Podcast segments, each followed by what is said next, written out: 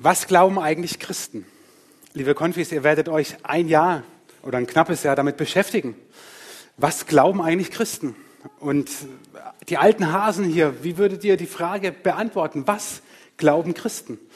Klar würde man sagen, ja, Christen glauben an Jesus Christus, deswegen heißen sie Christen. Aber je nachdem, wen du fragen würdest, bekommst du aus dem christlichen Spektrum ganz unterschiedliche Antworten. Christen glauben, dass man Taten der Barmherzigkeit tun muss. Christen glauben, dass man den Nächsten lieben muss. Christen glauben, dass man unbedingt keinen Sex vor der Ehe haben darf. Christen glauben, dass man gegen die Abtreibung ist. Christen glauben, dass man keinen Spaß hier auf der Erde haben darf, kein, nicht ins Kino, nicht auf Konzerte, nicht tanzen, weil wer auf Erden das Tanzbein regt, dem wird im Himmel abgesägt. Manche sind so aufgewachsen. Kein Scherz. Manche glauben auch, dass Rockmusik vom Teufel ist. Sorry, liebe Band gibt es nach wie vor. Was glauben eigentlich Christen? Manche Christen glauben, es gibt einen Himmel, aber es gibt keine Hölle. Manche Christen glauben, du kannst heute nur eine bestimmte Partei wählen und eine bestimmte Partei nicht. Nein, ich verrate euch nicht, welche. Vielleicht haben manche schon gewählt und denken dann, oh Mist, Kreuz an der falschen Stelle gemacht. Was nun? Was glauben eigentlich Christen? Was ist der christliche Glaube? Ein Glaube, das ist unser Thema heute. Marc hat es vorhin gesagt, wir beschäftigen uns gerade mit einem Brief, einem Teil des Neuen Testamentes, das der Apostel Paulus an eine Gemeinde im griechischen Korinth geschrieben hat, im ersten Jahrhundert nach Christus. Also in der Zeit, als das Evangelium, die Christenheit erst so richtig entstand und die Menschen sicherlich auch sich gefragt haben, ja, was ist der Glaube? Was gehört zum Glauben? Was ist elementar für den christlichen Glauben? Ein Glaube, was ist das? Für Paulus klingt das relativ einfach. Er schreibt es in einem Vers. Im ersten Kapitel, Vers 18.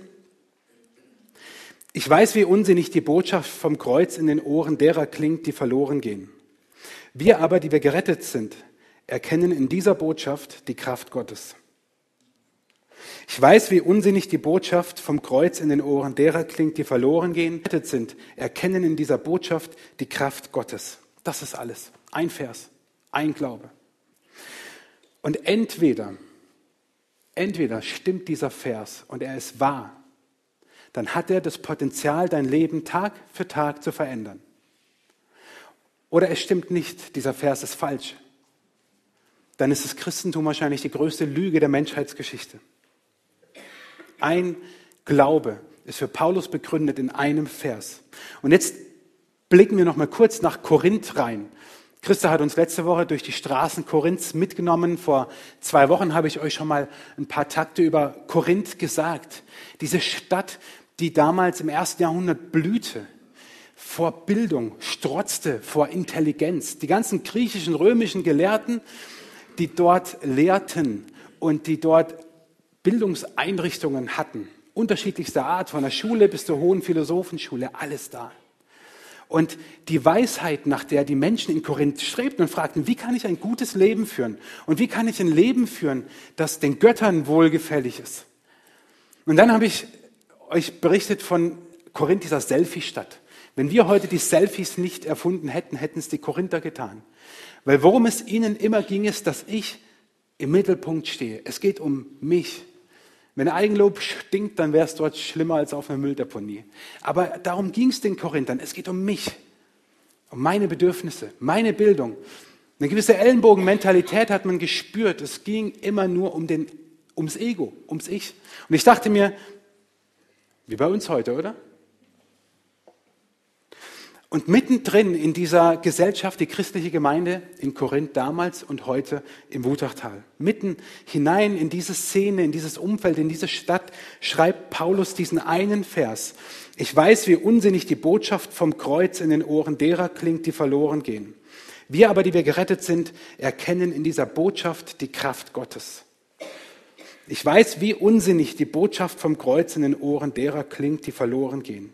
Wir aber, die wir gerettet sind, erkennen in dieser Botschaft die Kraft Gottes. Diese Ansicht, diese Aussage in dieser korinthischen Gesellschaft, in diesem Kontext, ist vollkommener Quatsch. Lustig, dass es Paulus sogar selber erkennt. Er schreibt davon, es ist Unsinn. Ich weiß, wie unsinnig die Botschaft vom Kreuz in manchen Ohren klingt. Super Werbung, oder? Wäre ja mal faszinierend oder interessant gewesen, wie es gewesen wäre, wenn unsere großen Spitzenkandidaten in den letzten Wochen aufgetreten wären und gesagt hätten, was ich euch sage, ist Unsinn.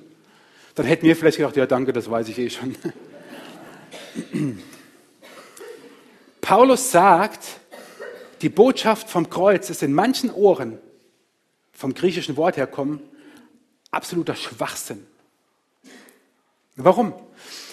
Er hat zwei Gruppen vor Augen. Er hat einmal die ganz Gebildeten vor Augen, die griechisch und römisch gebildet sind und die die ganzen hohen Philosophien gelernt haben und vor allem die griechische und römische Götter verehrt haben. Liebe Konfis, das, was ihr im Geschichtsunterricht euch nie behalten könnt und falls ihr Latein hattet oder mal Latein haben werdet, die Götter, die ihr immer wieder vergesst.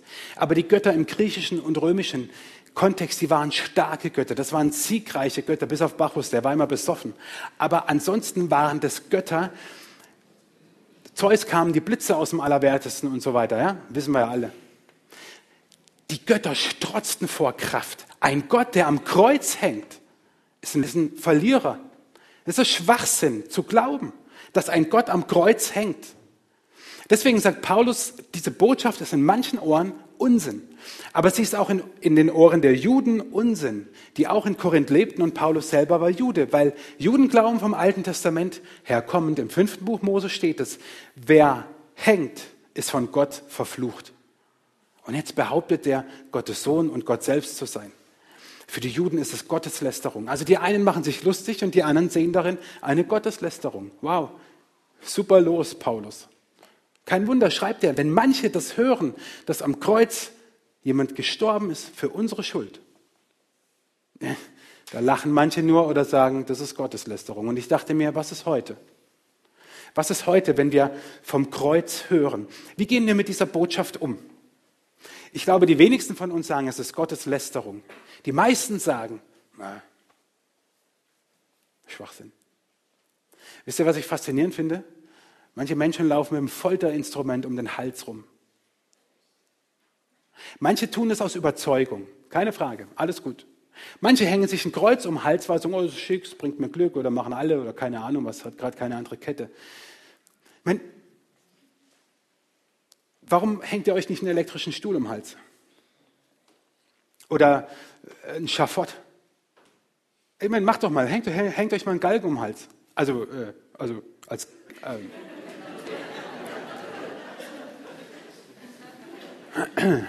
als Anhänger an der Kette. Das Kreuz war in der Antike das brutalste Hinrichtungsinstrument, was man sich vorstellen kann. So sehr, dass manche Kaiser römischen Bürgern verboten, dieses Wort alleine in den Mund zu nehmen, weil es unwürdig war. Wenn jemand gekreuzigt wird, dann stirbt er nicht am Blutverlust oder so. Wenn jemand gekreuzigt wird, erstickt er, weil sein Brustkorb sich immer mehr absackt und er keine Luft bekommt. Aus äh, Aufzeichnungen von, von Geschichtsschreibern wissen wir, dass manchmal Menschen zwei bis drei Tage am Kreuz hingen, ehe sie elendig verreckt sind. Und das Kreuz war eine Hinrichtungsmethode eigentlich für die ganz Untersten, für die Sklaven, für die Feinde. Die Römer haben Straßen, wenn Zügen nach Hause kamen, ihre Feinde an den Straßen gekreuzigt, um zu demonstrieren, wie mächtig sie sind. Und wenn man am Kreuz hängt,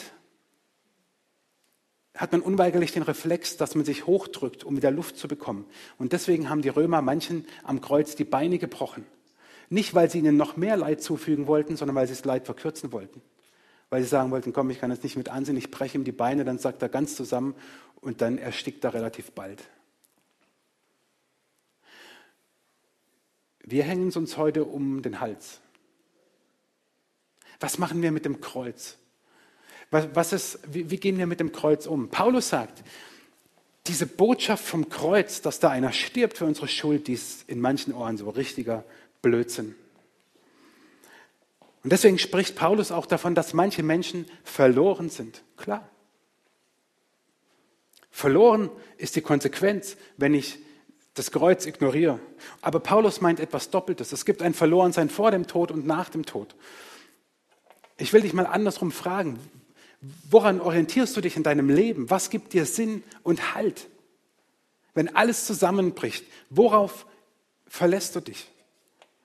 Es gibt so viele schöne Dinge in unserem Leben. Die Familie, unseren Besitz, die Schule, also manchmal die Freunde, Arbeitsplatz, alles, alles schöne Dinge. Aber ich komme jetzt langsam in ein Alter, wo die Haare nicht nur grau werden, ich hätte jetzt so ein bisschen Mitleid erwartet, aber ist egal, sondern wo ich merke, wie brüchig alles ist.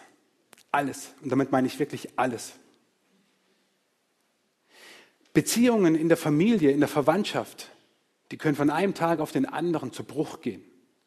Freundschaften können von einem Tag auf den anderen zu Bruch gehen. In Zeiten von WhatsApp, Instagram und Snapchat ist es total easy.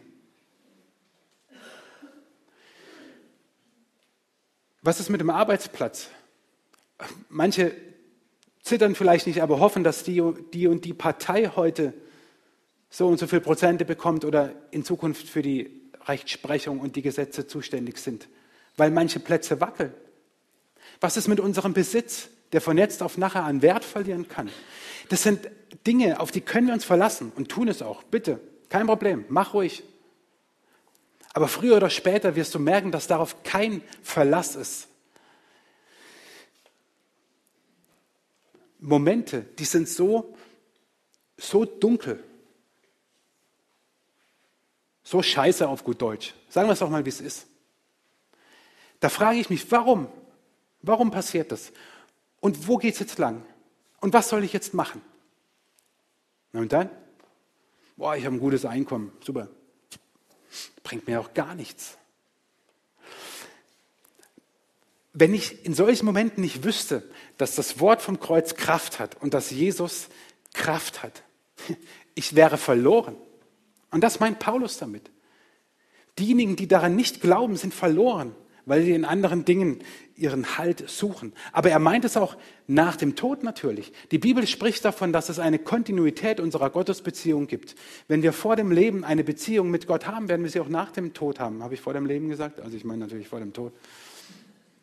Vor dem eigentlichen Leben. Und wenn uns Jesus hier egal ist, dann sollten wir nicht meinen, dass nach dem Tod plötzlich Friede vor der Eierkuchen herrscht. Die Bibel ist da relativ klar, dass wir alle auferstehen werden und ewig leben werden.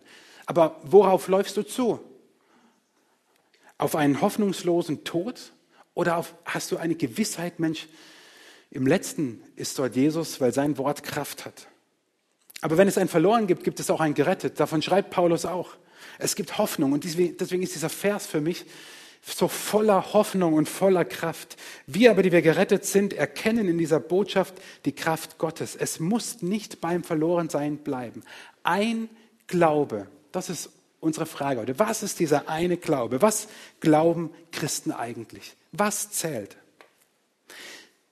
Paulus sagt mit diesem Vers, die Botschaft vom Kreuz scheidet uns in gerettet und in verloren.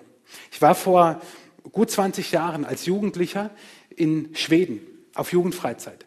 Und wir fuhren mit unseren Kanus. Und an einer Stelle kenterten wir so sehr, also eigentlich nur mein Kumpel und ich, weil wir uns halt ein bisschen Zeit gelassen haben und die anderen waren schon alle weg.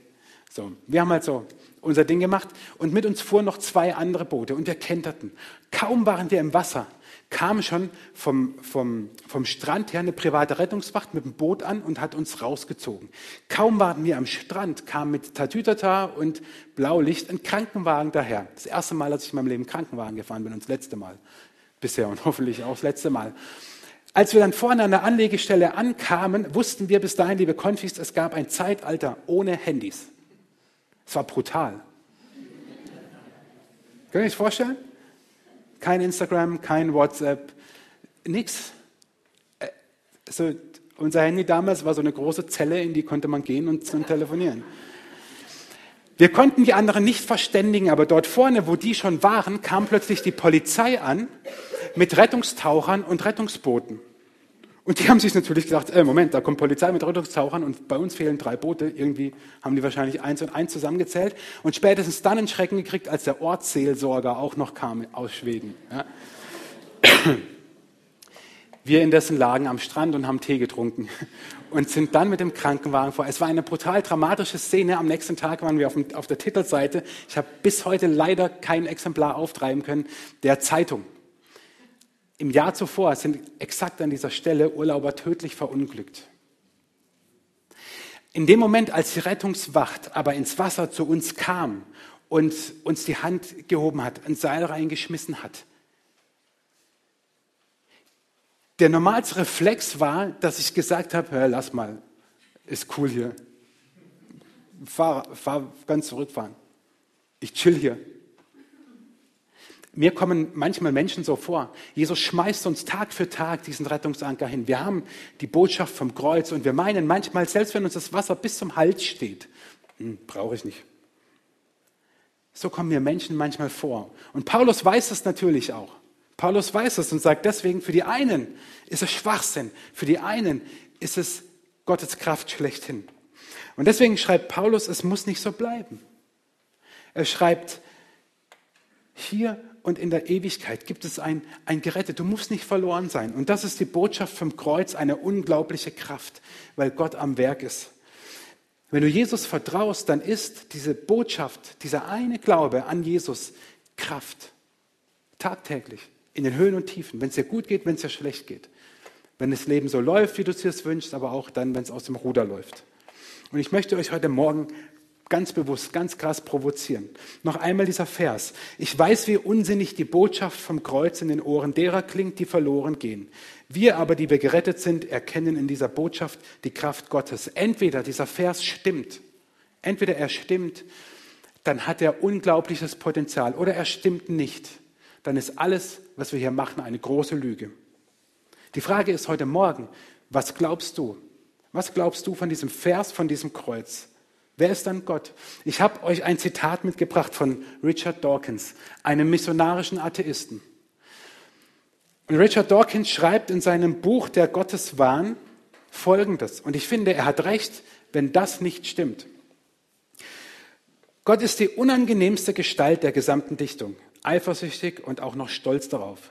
Ein kleinlicher, ungerechter, nachtragender Kontrollfreak. Ein rachsüchtiger, blutrünstiger, ethnischer Säuberer. Ein frauenfeindlicher, homophober, rassistischer, kinds- und völkermörderischer, ekliger, größenwahnsinniger, sadomasochistischer, launisch boshafter Tyrann. Weil es so schön ist nochmal.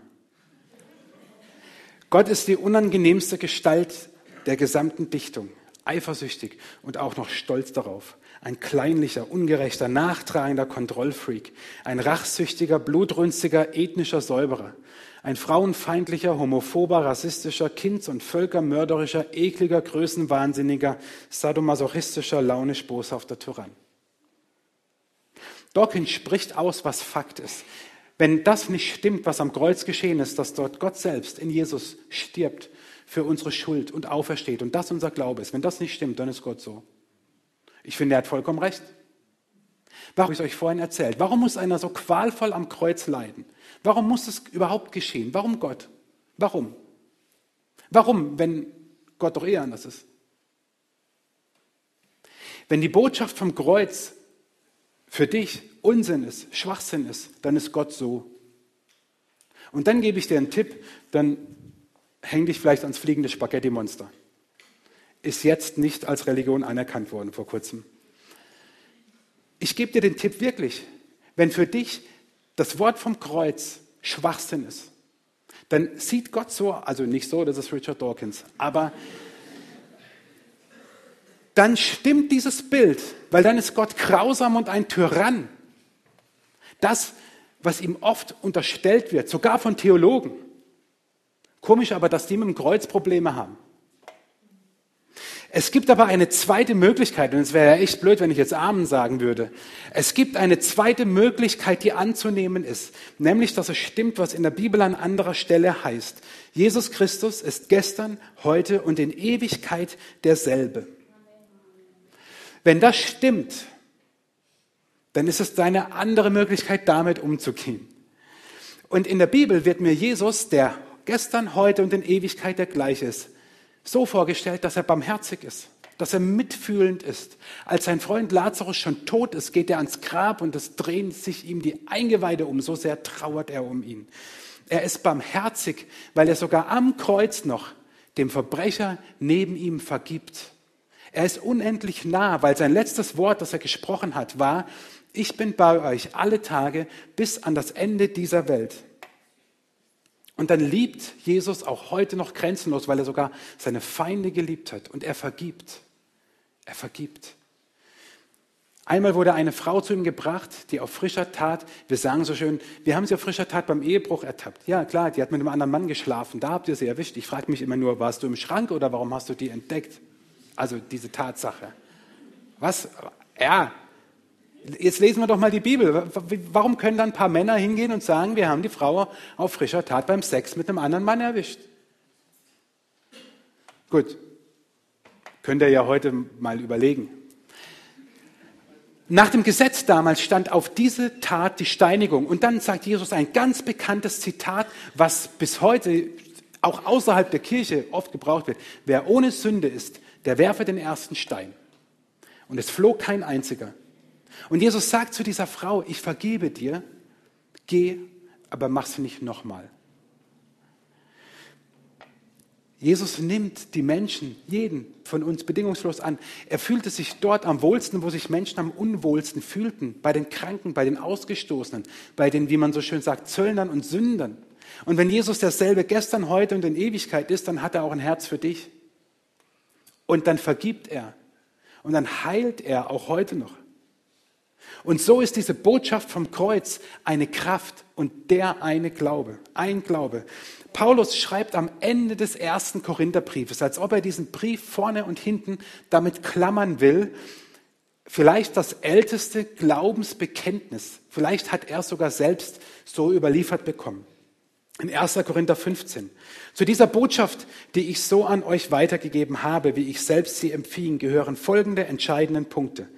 Christus ist in Übereinstimmung mit den Aussagen der Schrift für unsere Sünden gestorben. Er wurde begraben und drei Tage danach hat Gott ihn von den Toten auferweckt. Auch das in Übereinstimmung mit dem Geist der Zwölf. Ein Glaube. Was glauben Christen? Das ganze Zeug, was ich am Anfang aufgezählt habe? Paulus sagt nein. Dass Jesus gekreuzigt wurde, dass er gestorben ist, begraben und auferstanden und erschienen ist. Das ist alles. Das ist der christliche Glaube. Und der Rest, ihr Lieben, den Rest, den haben wir dazu gedichtet. Paulus sagt, das ist der christliche Glaube, die eine Botschaft. Das sind die entscheidenden Punkte, sagt er selber. Das glauben Christen. Gekreuzigt, gestorben, begraben, auferstanden und erschienen. Mit dem gekreuzigt und sterben und begraben und so weiter, da können wir ja noch mit. Aber der Glaube kommt doch dort ins Spiel, wo es um die Auferstehung geht. Den Rest belegen ja sogar Geschichtsschreiber aus der damaligen Zeit. Aber die Auferstehung, die können wir nur glauben. Und das ist ein gewaltiger Schritt. Aber Paulus schreibt ein paar Verse später, wenn die Hoffnung, die Christus uns gegeben hat, nicht über das Leben in der jetzigen Welt hinausreicht, sind wir bedauernswerter als alle anderen Menschen. Wenn die Hoffnung, die Christus uns gegeben hat, nicht über das Leben in der jetzigen Welt hinausreicht, sind wir bedauernswerter als alle anderen Menschen. Ich sage es mal mit meinen Worten, wenn Jesus für uns, unser Lebensverbesserer, der nette Revoluzer, ein guter Lehrer, ein guter Mensch ist, mehr nicht, dann sitzen wir in der Lüge auf. Weil er selber von sich gesagt hat, dass er auferstehen wird und weil es in der Bibel steht. Und dann sind wir bedauernswert, weil unsere Hoffnung ins Leere geht. Wenn wir aber in Jesus den sehen, der gekreuzigt, begraben und auferstanden ist, dann ist das, was am Kreuz geschieht, dieser eine Glaube, die größte Kraft in unserem Leben. Und am Ende dieser Predigt frage ich dich, ist das dein Glaube? Auf die Botschaft vom Kreuz kann man in der Regel mit drei unterschiedlichen Reaktionen antworten. Die erste Reaktion ist oft, dass man es ablehnt und sagt, na, Jesus muss ganz anders sein. Ich glaube nicht, dass da einer am Kreuz stirbt. Die zweite Reaktion ist, dass wir skeptisch sind, dass wir müde lächeln und sagen, nein, ich glaube nicht. Und wir lehnen diese Botschaft vom Kreuz ab. Und ich mache mal ein Kreuz ans Kreuz. Aber damit meine ich nicht das Kreuz, was ihr heute Mittag macht. Sondern er soll zeigen, Du kannst auf dieses Kreuz, auf diese Botschaft damit antworten und sagen, nein, das ist nichts für mich. Kannst du tun. Eine andere Möglichkeit, die wir haben, ist zu sagen, ja, dieses Kreuz ist die Kraft in meinem Leben. Diese Botschaft ist der eine Glaube, der uns Christen vereint, nicht mehr. Dieser Glaube, dass da Jesus am Kreuz für mich stirbt und auferstanden ist, das kannst du glauben. Und jetzt sitzen hier vielleicht so ein paar alte Hasen und denken, was labert der da vorne eigentlich für Sachen, die habe ich doch schon tausendmal gehört. Und dann frage ich dich, wem vertraust du, wenn es mal hart auf hart kommt? Wenn dein Leben echt nicht so läuft, wie du es dir vorstellst, worauf vertraust du? Auf das Wort vom Kreuz, auf diese Botschaft? Worauf vertraust du? Auf deine eigene Kraft vielleicht? Oder reicht es dir einfach, dass Jesus für dich gestorben und auferstanden ist? Wir müssen nicht mehr machen. Aber wir tun es oft. Ich sage euch ganz ehrlich, ich tue es oft. Ich glaube manchmal nicht einfach nur dieser Botschaft vom Kreuz. Ich meine, ich muss dann noch das machen und das machen, muss mich dafür verkämpfen und verzweifle fast. Und frag meine Frau, wie oft ich verzweifle. Und ich denke, würde ich doch einfach vertrauen Vertrauen, dass das stimmt. Dass die Botschaft vom Kreuz unsere Kraft ist. Mehr braucht es nicht. Und dann können wir staunen über diesen Jesus, der derselbe ist gestern, heute und in Ewigkeit. Und das finde ich so genial. Und ich möchte schließen mit einem Wort von einem Mann, er heißt Matthias Claudius. Manche kennen ihn nicht, manche kennen aber sein bekanntestes Lied, Der Mond ist aufgegangen. Er hat einmal einen Brief geschrieben an seinen Freund Andres. Und darin schreibt er folgendes. Ich und du können ohne Christus nicht leben. Wir brauchen jemanden, der uns hebt und hält, solange wir leben und uns die Hand unter den Kopf legt, wenn wir sterben sollen. Und das kann Christus überschwänglich nach dem, was von ihm geschrieben steht und wir wissen keinen, von dem wir es lieber hätten. Er ist eine heilige Gestalt, die dem armen Pilger wie ein Stern in der Nacht aufgeht und sein innerstes Bedürfnis, sein geheimstes Ahnden und Wünschen erfüllt. Wir wollen an ihn glauben, Andres, und wenn auch niemand mehr an ihn glaubte. Ein Glaube, die Kraft Gottes. Wir wollen diesen Jesus anbeten. Ich lade euch ein, aufzustehen und lasst uns gemeinsam ein Lied singen, was uns vor Augen führt, dass Jesus das Zentrum dieser Menschheitsgeschichte ist. Wenn es dir zu lang geht mit den Liedern, nimm Platz. Aber stell dir die Frage, wie antwortest du heute Morgen auf das Kreuz?